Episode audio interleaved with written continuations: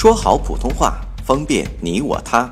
本栏目素材由国家普通话水平测试研究组普通话培训研究中心编写，北京理工大学出版社出版的普通话水平测试专用教材。上山微电台，跟你一起学说普通话。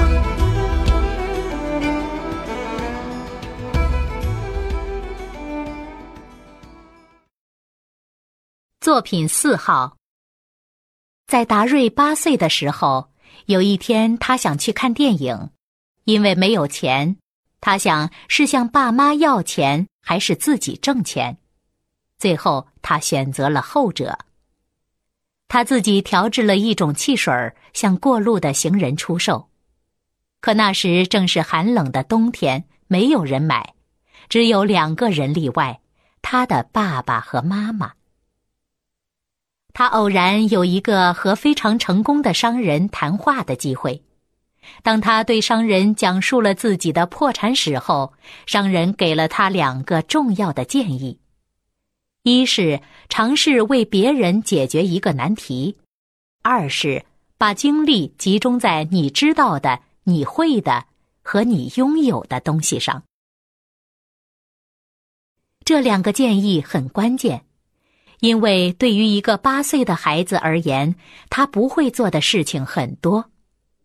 于是他穿过大街小巷，不停的思考：人们会有什么难题？他又如何利用这个机会？一天吃早饭时，父亲让达瑞去取报纸。美国的送报员总是把报纸从花园篱笆的一个特制的管子里塞进来。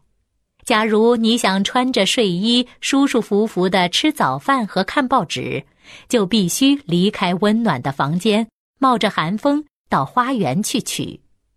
虽然路短，但十分麻烦。当达瑞为父亲取报纸的时候，一个主意诞生了。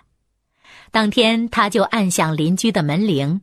对他们说，每个月只需付给他一美元，他就每天早上把报纸塞到他们的房门底下。大多数人都同意了。很快，他有了七十多个顾客。一个月后，当他拿到自己赚的钱时，觉得自己简直是飞上了天。很快，他又有了新的机会。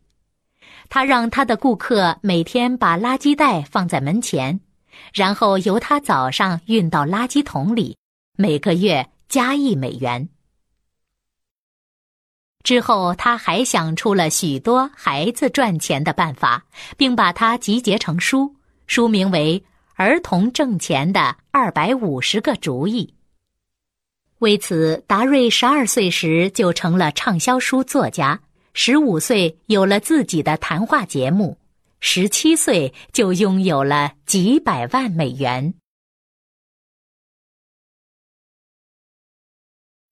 下载喜马拉雅手机应用或登录微信搜索“上山之声”或 SS Radio，关注上山微电台，听友 QQ 群二五八二八二六，让我们一路同行。